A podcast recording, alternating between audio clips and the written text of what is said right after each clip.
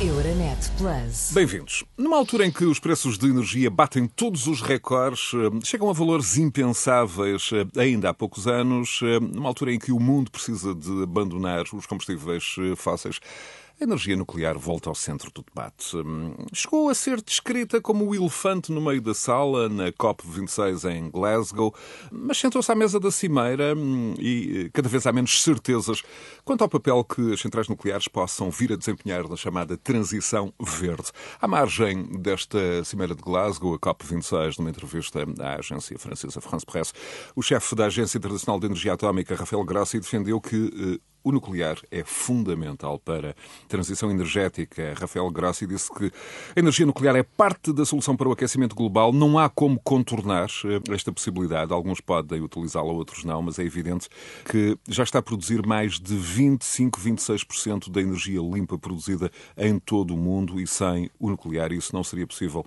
Foi uma ideia sublinhada por Rafael Grossi. Grossi eh, admitir eh, também, por outro lado, que a energia nuclear não é propriamente a panaceia, mas é um elemento muito importante que precisa ser eh, parte da solução. Recordo que durante mais de duas décadas os defensores da energia nuclear sentiram-se hum, de alguma forma à parte nas conferências da ONU sobre as alterações climáticas. Desta vez, de acordo com Rafael Grossi, eh, o chefe da eh, Agência Internacional de Energia Atómica, foram mesmo recebidos de braços eh, abertos. Portanto, um elefante no meio da sala, mas um elefante muito simpático, como de resto são muitos destes paquidermos na vida real. Mas os países da União Europeia não conseguem chegar a um consenso nesta matéria. A França por exemplo, defende que o nuclear é verde, é uma energia limpa, com emissões mínimas de gases com efeitos de estufa. Já a Alemanha vê a energia nuclear como um risco de segurança, eh, desde logo também pela produção de resíduos que continuarão ativos durante milhares de anos. O enquadramento da energia nuclear enquanto energia verde pode representar ou não o acesso da indústria a milhares de milhões de euros em fundos europeus ao longo dos próximos anos. No caso português, o nosso país juntou-se a um conjunto de países que, justamente esta quinta-feira em que falamos, assinou uma declaração que inibe o nuclear de ser considerado como uma energia eh, sustentável. Mas Deverá ser a energia nuclear diabolizada e tendencialmente abandonada, apesar de inúmeras eh, vantagens. Eh, os planos dos Estados Unidos e da China, a China, por exemplo, a cada vez a necessitar mais de energia, de mais e mais energia, e que planeia, nesta altura, a construir 150 reatores ao longo dos próximos 15 anos. Devem estes planos dos Estados Unidos e da China levar a uma discussão mais alargada dos prós e contras do papel que o nuclear pode desempenhar na transição energética e no papel que não pode deixar em exclusivo às energias renováveis. Para responder a estas questões e eh, nos conduzir na viagem ao longo destes argumentos, o convidado é o professor Bruno Soares Gonçalves, eh, o cientista que preside ao Instituto de Plasmas e Fusão Nuclear do Instituto Superior Técnico da Universidade de Lisboa, a maior escola eh, portuguesa de ciência e tecnologia, a mais prestigiada e também uma das mais reputadas instituições de engenharia na Europa. Bem-vindo, eh, professor Bruno Gonçalves. Muito obrigado pela sua disponibilidade. Quem por estes dias, enfim, não sendo propriamente nem um especialista em matérias ambientais, energéticas, tecnológicas, tem seguido a Conferência Climática Climática de Glasgow, será levado a, a pensar que hum, a energia nuclear eh, pode ter um futuro um, talvez menos incerto do que um, há tempos se um, antecipava, mas quem só tiver lido jornais sobre a crise energética na Europa e o papel, por exemplo, da França, que obtém mais de 70% da sua energia elétrica nas centrais nucleares e que até para Portugal exporta energia, eh, pode ser levado a pensar que, hum, afinal, pode haver aí ainda uma grande reserva de, de oportunidade e de expectativas para o nuclear. No meio desta aparente bipolaridade, onde é que estará a possível resposta, uh, professor Bruno Gonçalves? Bem-vindo. Um gosto de tê-lo connosco. Boa tarde, muito obrigado e agradeço imenso o convite. É de facto muitas vezes controverso e que pode levar a, a uma divisão até da sociedade e às vezes até da comunidade uh, científica. Eu acho que é importante notar, para começar, que efetivamente as energias renováveis têm um papel fundamental e devem vir a ser, devem ser acarinhadas, devem ser desenvolvidas e serão uma parte integrante do portfólio energético. Mas, por outro lado, é, é preciso ver que a quantidade, que a transição uh, para uma, uma economia com carbono zero vai exigir muito mais uh, eletricidade do que aquela que produzimos atualmente. Eu acho que se as pessoas pensarem um pouco em termos de números, uh, a produção de energia elétrica atualmente apenas representa 27% uh, dos gases de efeito de estufa emitidos. Estamos a falar de cerca de um quarto dos gases sendo que a maior parte de, de, destes gases, dos gases emitidos e que contribuem para o efeito de estufa, provém da produção de materiais. Estamos a falar de a produção de materiais como o cimento, o aço, o plástico, ou dos transportes, e aqui os transportes engloba tudo, desde o transporte individual até o transporte de mercadorias, incluindo carros, aviões e, e, e, barcos. E, este, e, a transição para uma, uma economia de carbono zero uh, e uma produção e uma descarbonização da sociedade passa pela eletrificação de todos estes processos. Ora, ao falarmos de eletrificação destes processos, o problema é que precisamos produzir muito mais uh, eletricidade do que aquela que produzimos atualmente.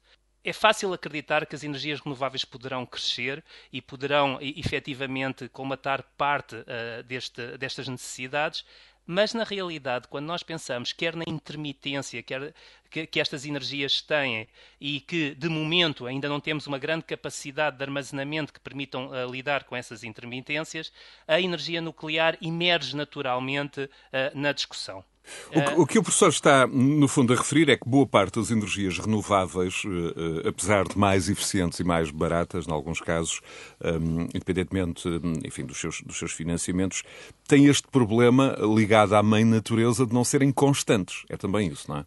Exato, não são constantes e, aliás, basta ver se, se hoje for visitar a página da Rede Elétrica Nacional, vai verificar que hoje, de facto, temos uma, uma contribuição de cerca de 44,5% de renovável, mas nessa contribuição da renovável hoje uma grande parte corresponde à, à energia hidroelétrica. O solar tem um pouco, há um pouco de, de, energia eólica, mas efetivamente grande parte da energia que hoje estamos a consumir eh, em Portugal uh, provém da, uh, e estou aqui a ver, de, sobretudo da queima de gás. Ou seja, as eólicas são essenciais mas não podemos assentar uh, toda a nossa sociedade e toda a nossa necessidade uh, de produção de energia elétrica apenas nas eólicas. Até porque há, há, outros fatores que têm que ser uh, tidos em conta. Eu vou dar alguns números que às vezes são, parecem assustar, mas se as pessoas se mantiverem tentam com alguma atenção, vão perceber porque é que eu estou a dar. Atualmente, no mundo, a, a capacidade de produção elétrica instalada é de cerca de 5 mil gigawatts e a capacidade de produzir, por exemplo, painéis elétricos por ano é da ordem dos 6,5 gigawatts. Ou seja, mesmo se nós neste momento quiséssemos começar a, a, transformar toda a eletricidade ou toda a capacidade de produção de eletricidade em painéis solares, nós temos uma capacidade de produção que é 0,1% das necessidades. Ou seja, teria que haver uma revolução uh, industrial e eventualmente até uma revolução científica para fazer com que houvesse um salto significativo, mesmo tendo em conta a capacidade já uh, instalada que existe, mas para conseguirmos fazer face à procura hoje. Agora imagine quando nós passamos à procura que vai haver quando nós tentamos fazer a transição também industrial para processos mais baseados no consumo de eletricidade para reduzir e para ajudar à descarbonização. Nesse sentido, hum, uma, uma mistura de renováveis e nuclear eh, podia ser uma espécie de, de rede de segurança do sistema elétrico, do sistema energético, eh, no fundo, a, a rede que lá está para segurar quando tudo o resto falha? É, é, é exatamente isso. É a rede de segurança que não produz CO2, porque obviamente a rede de segurança hoje em dia assenta na queima de gás natural. Na realidade, 64% da eletricidade mundial, ou seja, cerca de dois terços da eletricidade, provém da queima de combustíveis fósseis. É essa a, rede de segurança quando uh, as eólicas falham e, em noutros casos, é simplesmente porque não têm uh, outras alternativas. Professor Bruno Gonçalves, como é que, na perspectiva hum, de alguém que tem este grau de conhecimento sobre a energia nuclear, e defende estas, estas posições, tem, tem seguido a, a COP de Glasgow? Bom, eu tenho, tenho seguido a COP de Glasgow com bastante interesse, por dois motivos. Por um lado, esta discussão do nuclear, e estamos a falar do nuclear convencional, por outro, porque em, na COP de Glasgow, uh, eu creio que pela primeira vez foi dada alguma importância à fusão nuclear. Nós, quando falamos de, de energia nuclear, nós temos o nuclear uh, tradicional, mas também temos a, a, um, uma nova forma de produzir energia elétrica que está a, a, ser desenvolvida, investigada e que nós temos como objetivo que possa começar a, ser uma solução a partir de 2050, ainda que não seja uma solução imediata. A COP26 deu palco, creio que se calhar por uma das primeiras vezes, deu palco à fusão nuclear também como uma alternativa para o futuro. E isto resulta não só uh, da construção do projeto ITER uh, no sul de França, mas também de uh, iniciativas privadas, várias empresas que estão a surgir nos Estados Unidos, de iniciativas do Reino Unido para construir um reator de demonstração comercial e tem permitido que haja essa discussão e de pôr na ribalta outras formas de produzir energia que, com investimento, poderão ser a alternativa do professor, futuro. Professor Bruno Gonçalves, hum, fusão nuclear, estamos a falar do quê? Do novo patamar. Como é que explicaria este, este upgrade para um, para um leigo nestas, nestas matérias? Estamos a falar de uma evolução com menores riscos uh, do ponto de vista de segurança. Quando falamos de fusão nuclear, do que é que estamos exatamente a falar, um, por comparação com o que temos, uh, enfim, de uma forma mais tradicional, aquilo que conhecemos das, das, das, centrais nucleares no, no, no planeta? Ora, o, o que nós temos hoje a cisão nuclear ou fissão nuclear, como é conhecida, das centrais tradicionais, nós o que fazemos é quebramos núcleos de átomos pesados e nessa, nessa cisão desses núcleos liberta-se uma quantidade significativa de energia. Na fusão nuclear, o que nós tentamos fazer é replicar o processo que ocorre nas estrelas e é juntar núcleos leves de átomos e nessa junção também se liberta uma quantidade significativa de energia.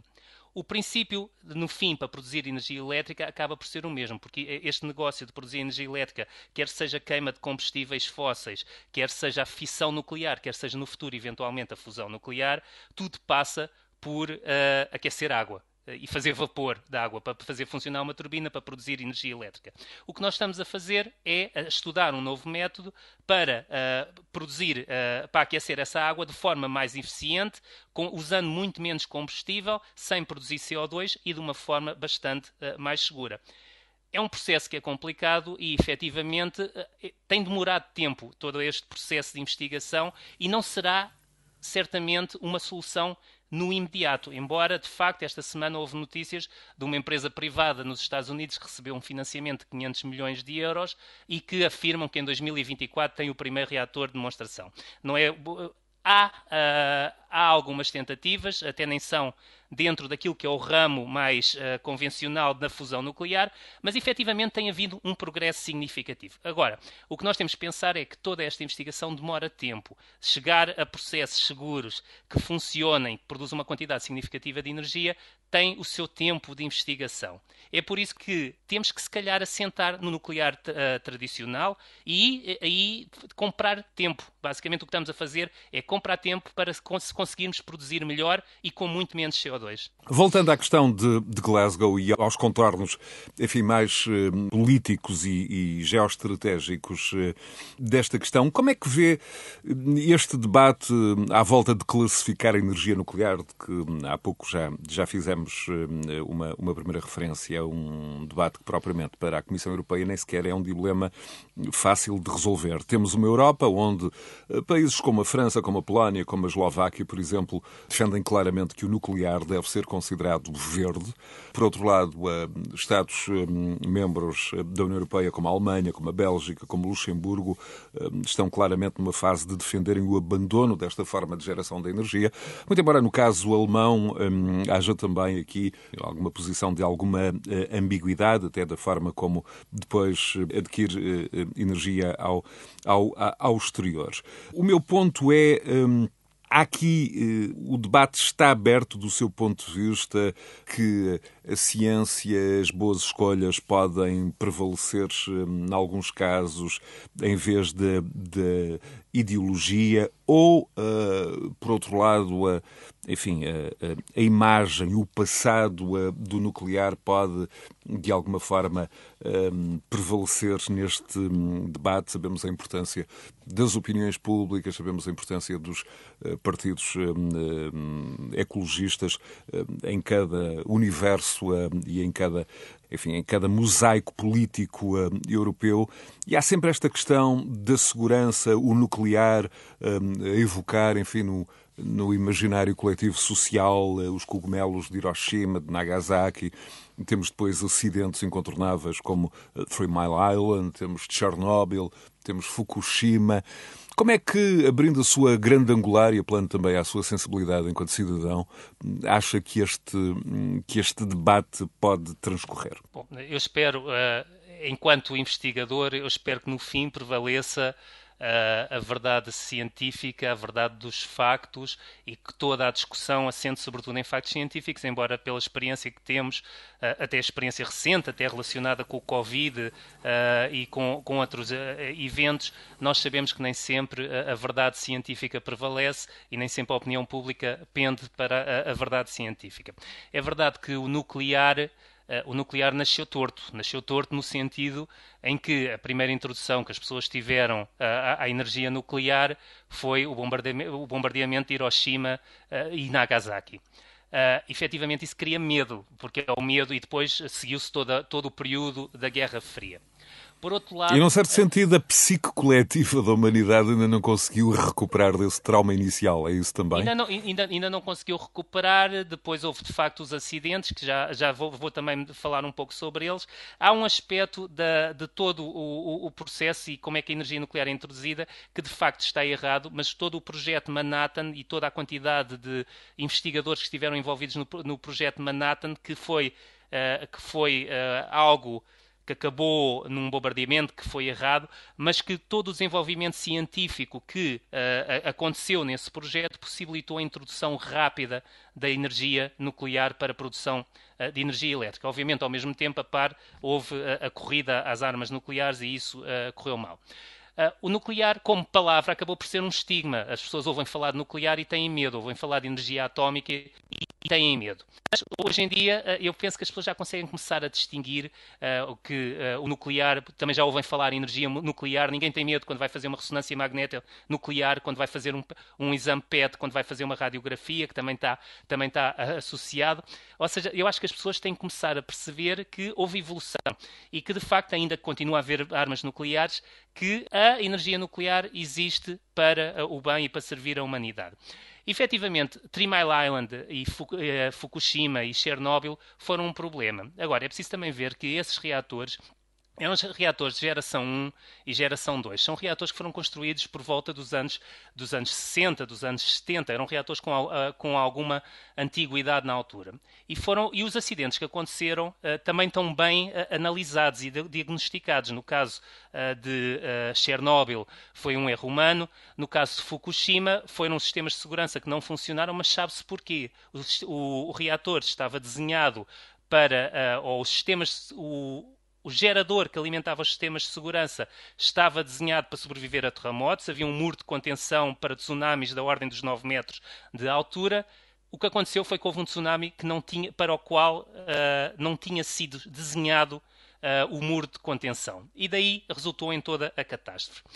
Hoje em dia, quando nós falamos em reatores nucleares, já estamos a falar de reatores mais avançados, os chamados reatores de geração 3, que já existem alguns construídos no mundo, não muitos, e os reatores de geração 4, em que os sistemas de segurança são muito mais avançados, são muito mais seguros, muito mais à prova de falha, e para além disso, uh, todos os, os, acidentes que aconteceram levaram a que uh, houvesse uma, um, uma auditoria de segurança para compreender os erros e que esses erros fossem resolvidos de forma a nunca mais acontecerem e tentar identificar e prevenir uh, em eventos uh, futuros. Percepção de risco que se calhar muitas vezes não é a correta.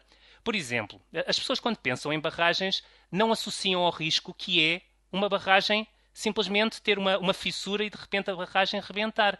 Mas acontece e, e, e, pode acontecer. Há exemplos em casos em que aconteceu e a quantidade de mortes também pode ser significativa. E por isso uh, as pessoas às vezes tendem a ignorar ou têm uma percepção de risco que muitas vezes não assenta uh, na realidade.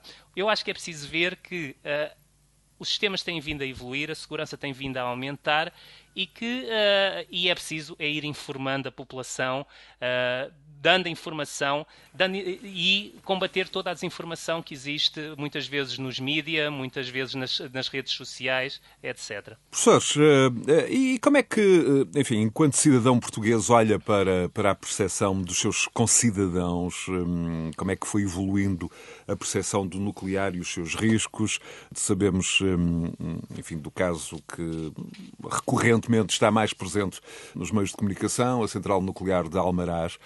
Por exemplo, é mesmo uma, uma bomba relógio para Portugal, sabemos que é refrigerada pelo Tejo, há a questão do armazém de, de produtos nucleares, entretanto houve aquela polémica que teve a ver com a renovação da uh, licença de operacionalidade de Almaraz por parte do governo espanhol, uh, mas também para quem nos siga mais no norte do país, há um, um nome que provavelmente ainda estará na memória de muitos, uh, Saiago, a central um, que estava para ser construída perto de Miranda do Douro e de Bragança, mas que nunca chegou a ser um, colocada em funcionamento, mas que até chegou a ser uma, uma canção emblemática de repertório de, de, de, de Rui Veloso. No fundo, o que eu lhe estou a perguntar é como é que, como é que acha que tem evoluído a percepção dos portugueses em relação a, a, ao nuclear isso também eh, enferma aqui de déficits de, de, de, informação e de esclarecimento. Bom, eu acho que a população provavelmente está, está bastante dividida. É, há um, um, grupo significativo de população informado. Eu uh, vejo com grande uh, prazer quando vou às escolas secundárias, porque nós fazemos muita atividade de divulgação que uh, os alunos, muitos alunos hoje em dia estão informados acerca do que é, que é o nuclear, quais são os riscos. As perguntas sentam-se sempre em saber se tem mais risco, se tem mais, menos risco. Uh, há mais informação disponível e há um setor da população que tende a estar mais informado. Almaraz está bem presente, uh, Almaraz está perto, está a cerca de 80 km da fronteira e efetivamente é, é, um medo que não é totalmente infundado. Não é totalmente infundado no sentido em que é uma central uh, antiga e uh, com a antiguidade o risco de acontecerem falhas não não previsíveis se não houver a manutenção correta. É preciso salientar, havendo manutenção e manutenção preventiva, as coisas tendem a não, a não ter falhas uh, bastante problemáticas, mas o, o Almaraz reflete alguns dos problemas que às vezes são associados às centrais nucleares. O investimento inicial é significativo e para podermos amortizar esse investimento inicial, temos que manter a central a operar por muitos anos. E muitas vezes há a tentação de fazer operar uh, essas centrais para além uh, do tempo de vida útil que estavam previstos e para as quais estava garantido que a sua fiabilidade estava e operacionalidade estava uh, ao máximo. Eu acho que aqui uh, não é aqui passa por haver regulamentação, por haver uh, inspeções, por garantir que a segurança está embebida até no próprio desenho do, de todo o sistema envolvente e todas as entidades reguladoras associadas. Agora, quando falamos de Portugal, Uh, há outro aspecto que é importante as pessoas não esquecerem. Nós podemos dizer que não usamos, que não temos centrais nucleares e é um facto. Nós não temos centrais nucleares, mas nós compramos e temos um saldo importador significativo. 21,5% da eletricidade que compramos veio de fora. E o veio de fora significa que veio de Espanha, veio de França. E garantidamente, embora aqui os números não estejam presentes hoje em dia, eh, antes era mais fácil encontrar essa, esses dados nas nossas faturas, ultimamente eu não o tenho visto, mas garantidamente parte dessa energia elétrica que nós consumimos na nossa casa era energia nuclear. Por isso, eh, o que acontece é, nós dizemos que não, até podemos ser contra o nuclear, mas ao acendermos a luz, muitas vezes nós não distinguimos se os elétrons são escuros, se são amarelo radioativo ou se são elétrons verdes. Eles são todos iguais. Professores, hum, há pouco referiu hum, na questão de Almaraz a questão do investimento. Esse é um dos argumentos também de quem se opõe regularmente à, energia nuclear, de que hum, as energias renováveis se tornaram tão baratas que em muitos casos estão abaixo dos, dos meros custos operacionais das, das centrais nucleares e que, se todas as contas, enfim, todos os cálculos custos-benefícios forem feitos, a energia nuclear pode ser uma forma cara de geração de eletricidade entre outros aspectos, porque a construção das, das centrais nucleares é muito dispendiosa e, sobretudo, leva uh, muito tempo. E que, enquanto isso acontece, desde logo a, a geração de carbono no próprio processo de construção é enormíssima e também esse dinheiro uh, não fica ou não é disponibilizado uh, para opções de proteção climática mais um, eficientes. Esta crítica colhe tem algum sentido? Bom, é, é um facto que uh, o investimento em energia nuclear, sobretudo fruto da introdução de sistemas muito mais seguros nas centrais, a construção de uma central hoje em dia não é mais barata do que era uh, há, há, muitos anos atrás. O investimento inicial, efetivamente, é grande. Por outro lado, uma central bem desenhada, bem construída, bem mantida, pode ter um período de, vi de, vida que é da ordem dos 40, 50, 60 anos. A amortização do investimento inicial é feito ao, ao longo do tempo. E podemos ver o exemplo de França. França, 75% da eletricidade provém da energia nuclear e é uma opção que eles continuam a apoiar, tal como disse há pouco, que querem até aumentar a produção de energia nuclear, até porque estão neste momento até a encontrar clientes nas, nas suas fronteiras. Os países vizinhos estão dispostos a comprar, compram-lhes energia se lhes compram energia é porque não estão a produzi-la mais barato, também, seguramente. Por outro lado, quando nós falamos da baixa manutenção da energia renovável, uh, recentemente vi notícias, por exemplo, que a, Dinamarca, com, seus, uh, com, as suas turbinas eólicas offshore, uh, no meio do mar, que está a haver um aumento significativo, está, está, a observar que há um aumento significativo em termos de manutenção é, é, portanto, é, é necessário fazer o balanço e, e, e, ver se efetivamente resulta. Prosseguindo, se... prosseguindo ainda este, este papel, certo. enfim, de contraditório para melhor esclarecimento de quem, de quem segue este, este nosso diálogo, também é objetivamente verdade que nesta altura ainda estão a ser anunciados alguns projetos de construção de centrais nucleares na Europa. Sabemos a, a decisão muito importante, até do ponto de vista como, como o marco da senhora Angela Merkel um, da Alemanha, hum, enfim, enfim, de alguma forma abandonar o uh, nuclear, mas as críticas eh, ainda relativamente aos projetos de construção, por exemplo, no caso do Reino Unido e, em alguns casos, até com capitais um, orientais, é de que se a indústria uh, atualmente não for lançando alguns projetos, provavelmente. Durará menos do ponto de vista da história. E, por outro lado, há também eh, uma questão sempre colocada na mesa da ligação de eventuais interesses estratégicos militares na manutenção da indústria nuclear. Há aqui quem refira, eh, enfim, alguns críticos, eh, que a França nunca escondeu o facto de haver, enfim, interesses civis e militares no campo nuclear que se interceptam, sendo que há outros países com, enfim, lógicas e interesses completamente diferentes. Por exemplo, a China tem eh, projetos de geopolítica em grande escala, como a nova Rota da Seda, tem esta necessidade absoluta de energia. Como é que acha que estes eh, eh fatores também podem ser interpretados, se é que são fatores objetivamente com importância nas, nas, decisões que estão a ser tomadas relativamente ao nuclear? Há, há um fator que é importante e que, e que referiu corretamente na sua intervenção, que é, se nós não continuarmos a construir centrais nucleares, há uma geração de conhecimento, cientistas e engenheiros que se perde. Há conhecimento que se perde e, e se um dia houver necessidade de retomar, esse conhecimento está perdido e torna-se muito uh, mais caro.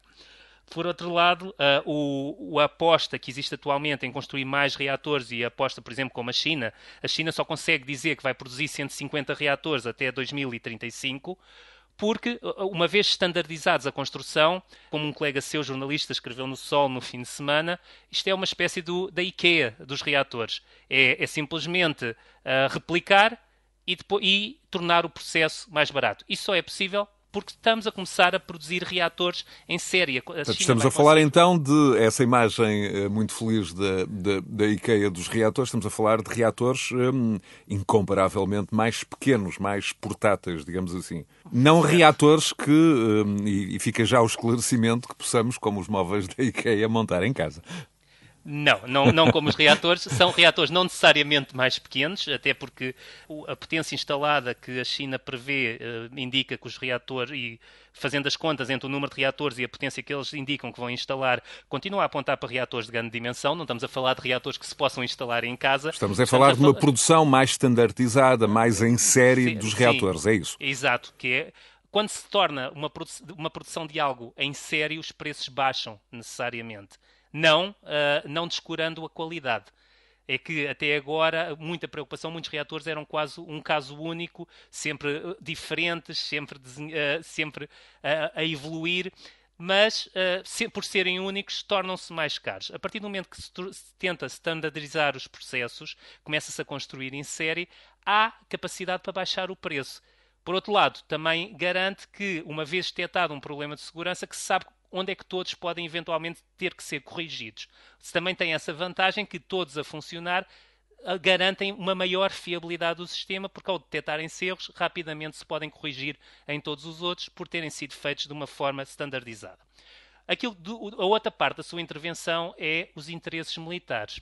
Mas os interesses militares é, é, é, difícil, e muitas vezes, e em muitos dos desenvolvimentos que, uh, que são feitos na humanidade, é difícil distinguir o que é que é o interesse militar Uh, e o que é que é o benefício para a sociedade, porque muitas vezes eles estão, uh, eles acabam por estar interligados. E muitas vezes até em, em coisas que nós fazemos e, e, investigadores estamos a investigar de forma uh, completamente inocente e depois acaba-se por descobrir que algumas dessas aplicações são têm aplicações como militares. também Como também o contrário, hum, justamente aplicações militares que foram desenvolvidas na área dos radares hum, e um sem número de exemplos e depois tiveram hum, aplicação, enfim, num certo sentido, na, na vida civil. Aqui a ordem inverte-se também. Portanto, há essa, há essa interação.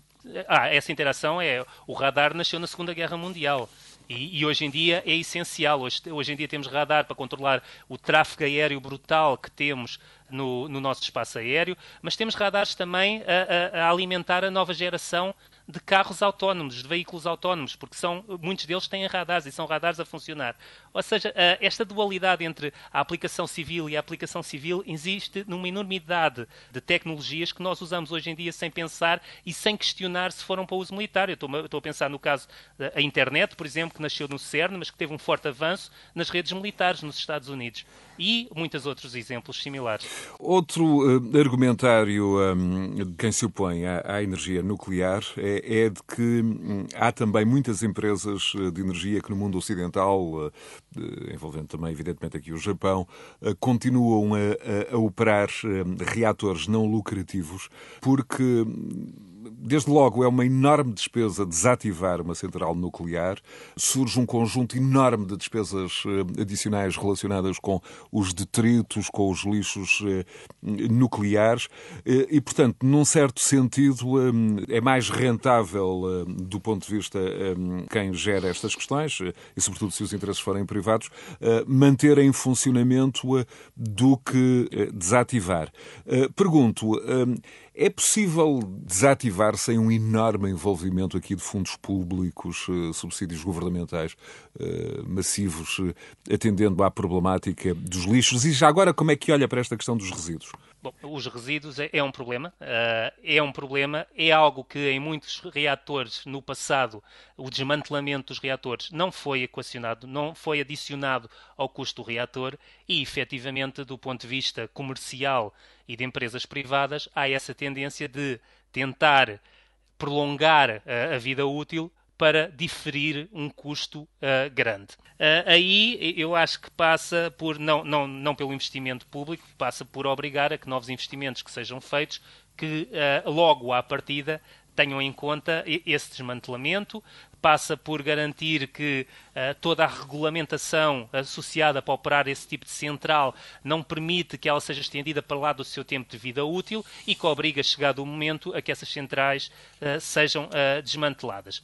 Os resíduos, efetivamente, são, são um problema, sobretudo nos reatores mais antigos. Nas novas gerações, espera-se que os reatores primeiro usam menos, uma menor quantidade de combustível e que produzam uh, menor quantidade uh, de resíduos e eventualmente resíduos uh, com um tempo de vida, com uma radioatividade, um decaimento da radioatividade que seja mais rápido e que não tenhamos que armazenar por tanto tempo. Mas, de facto, é difícil evitar uh, o problema e evitar falar que existe um problema com os resíduos e que nós temos que lidar com os resíduos e, e procurar soluções. Justamente, e sobretudo imagens como uh, de Chernobyl, um, esta imagem de que há aquela zona proibida, aquela zona zero, uh, que pode, um, enfim, em que os riscos são uh, elevadíssimos e de alguma forma pode fechar, ficar fechada durante hum, centenas de anos.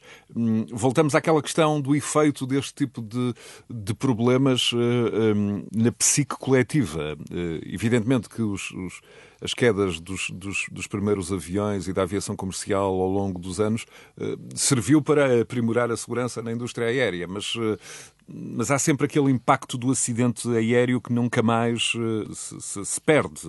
Como é que aqui isto pode ser contornado? Só com segurança, com maior atenção, com aprimoramento tecnológico? O, o caso de Chernobyl, em que os resíduos resultam de um evento catastrófico, obviamente resulta melhor design, mais segurança, melhor um cuidado na construção, na regulamentação, na operação uh, para evitar que existam acidentes cata catastróficos, porque aí o que acontece é que aquilo que são os resíduos rapidamente são libertados para a atmosfera de forma descontrolada. Não é a mesma coisa que estamos a falar de, uma vez uh, usado o combustível, os resíduos que são produzidos serem armazenados de forma controlada, mais segura e garantido todo, que todo o processo não, não, não constitui um risco para a população. São situações distintas. Uh, efetivamente, temos que os armazenar, temos que os tornar o mais inertes possíveis antes de os armazenar em zonas geologicamente uh, seguras e depois temos que ir mantendo, ir vigiando e garantir que ficam, uh, que, uh, que, que, estão armazenados e não constituem um, um risco. Uh, mas eu, eu vou-lhe dar outro exemplo que eu hoje de manhã estava a pensar nós falamos muito dos resíduos nucleares, mas um, um, dos exemplos que tem aparecido como solução, por exemplo, para a queima de combustíveis fósseis é a sequestração de carbono. Uma das opções para a sequestração de carbono é simplesmente uh, pegar nos gases que saem uh, do, da chaminé e metê-los em poços, uh, antigos poços de gás natural ou poços de petróleos e tapar não é diferente. Se calhar até é menos seguro do que tornar os resíduos nucleares não inertes, mas pelo menos seguros. Ou seja, mesmo aqui também há muitas informações e as pessoas é preciso às vezes pensarem que se calhar há situações que até são comparáveis, e embora a gente esteja a separá-las por completo. Como é que eh, em países, eh, e agora permite-me que, que, que, hum, recupere a sua grande angular, enfim, eh, voltada para esta questão geoestratégica, podemos ter um cenário a médio prazo em que a Europa se esteja a fechar ao nuclear, o Ocidente, e países como o Brasil, onde há já vários anos hum, há centrais nucleares, centrais nucleares de de Angra, entre outras. O, o, Brasil, que tem uma das maiores reservas mundiais de urânio, uh, tem 5% da reserva global de urânio. Um, de resto, mesmo sem grandes investimentos de, de, em exploração desde a década, a década de 90, pode ou não apostar uh, na, no nuclear? E este é um debate que, de resto, está em curso na sociedade brasileira, uh, e são muitos os ouvintes brasileiros que nos seguem. Pode ser uma solução, no caso como a China, como estas grandes potências, como a Índia, eh, podemos ter eh, a Europa a desistir do nuclear enquanto economias emergentes, e sobretudo destes grandes países que pertencem ao, ao G20 e que têm grandes carências e grande necessidade do ponto de vista energético, é apostarem no nuclear? É um risco que corremos. Eu acho que um fator importante aqui a considerar é que uh, nós não podemos exigir aos países com economias emergentes que parem a, a, a o seu desenvolvimento, que tenham um menor uh, conforto para os seus habitantes, uh, simplesmente porque nós, países mais desenvolvidos, a questão da justiça climática, cada vez, cada vez mais na, na, primeira linha do debate. Mas sim, prossiga, por favor. Sim, exatamente. É, é, a justiça climática, mas a justiça climática significa que todos temos que convergir para o mesmo, mas que ainda que as sociedades mais desenvolvidas e que mais poluíram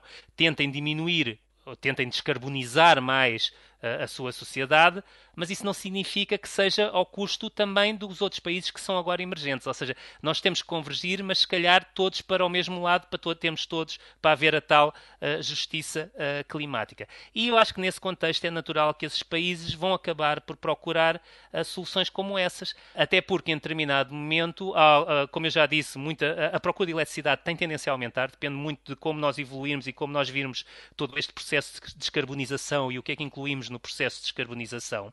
Mas há sempre o risco de, em algum momento, nós temos o problema até de estar, por exemplo, a, a decidir, e imagino o caso de, da biomassa ou dos combustíveis, uh, dos combustíveis baseados em, uh, em, em, biomassa, em, em, em matéria orgânica nós estamos a competir por espaço e a ter de decidir entre uh, produzir alimentos ou produzir combustível.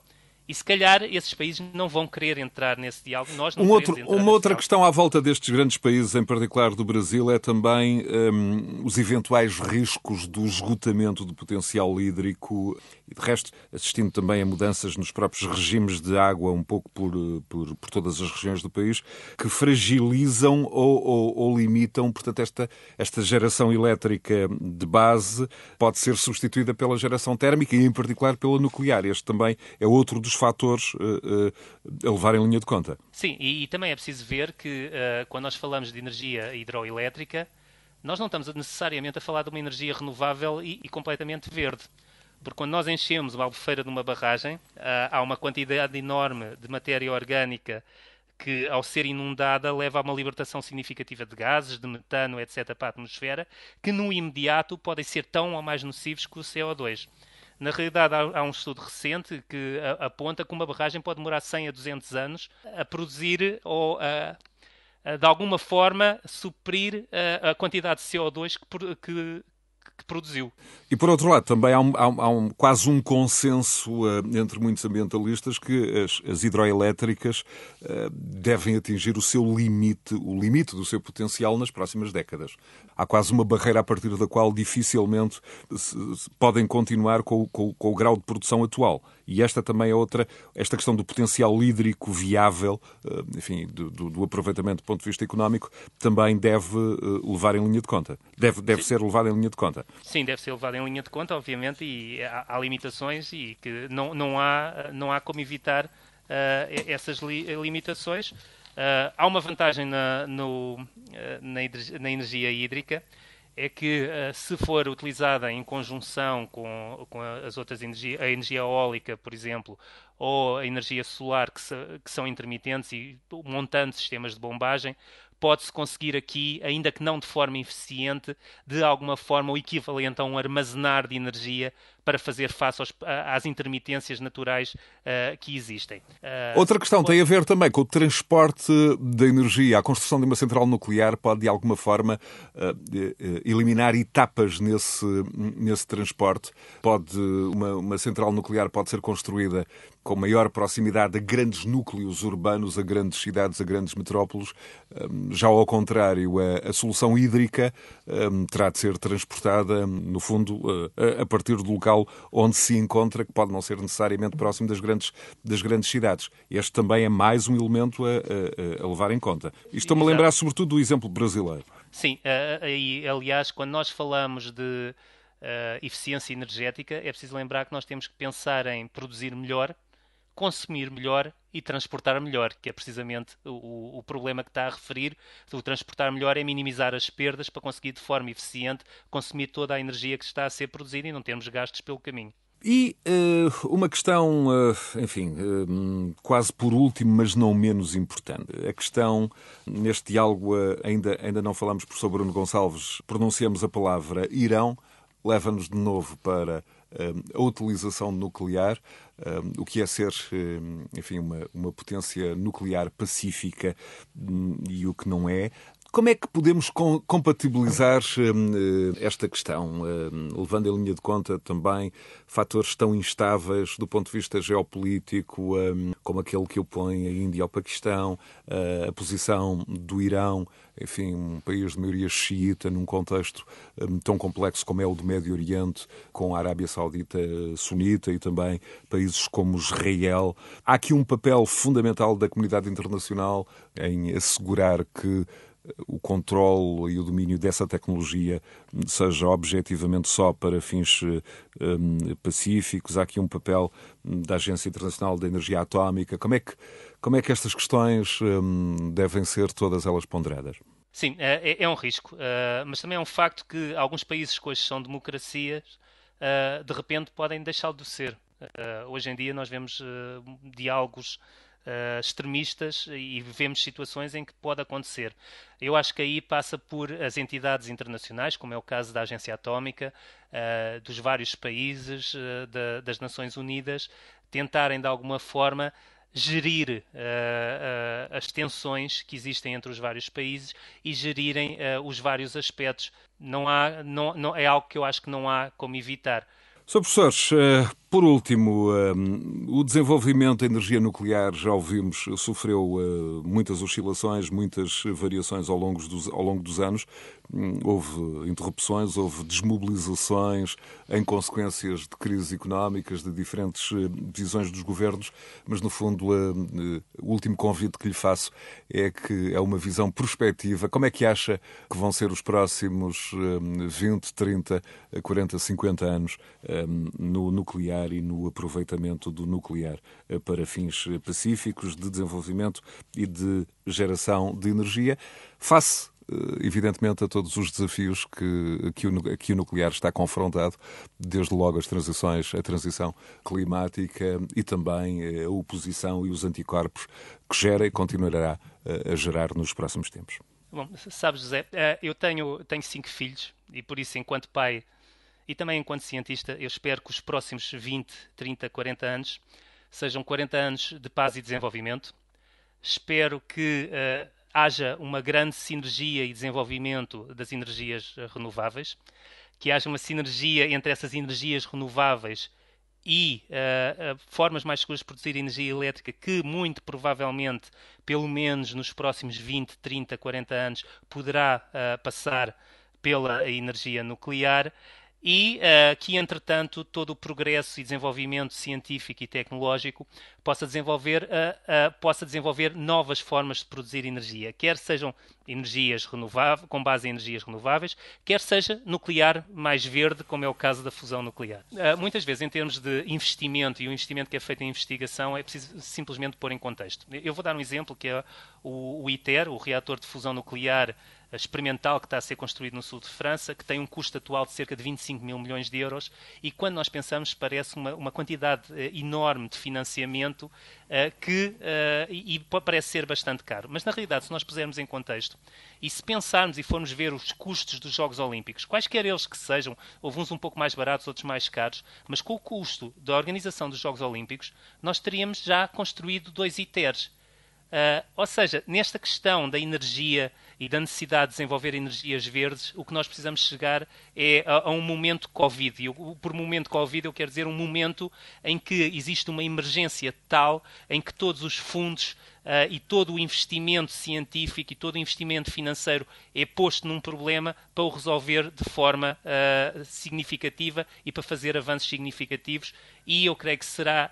Este, estamos a atingir o momento Covid da energia, o momento em que nós precisamos de facto de investimento e de criar uh, novas oportunidades obviamente, mesmo nós, como cientistas, nem sempre temos, eh, não temos uma visão única uh, do mundo.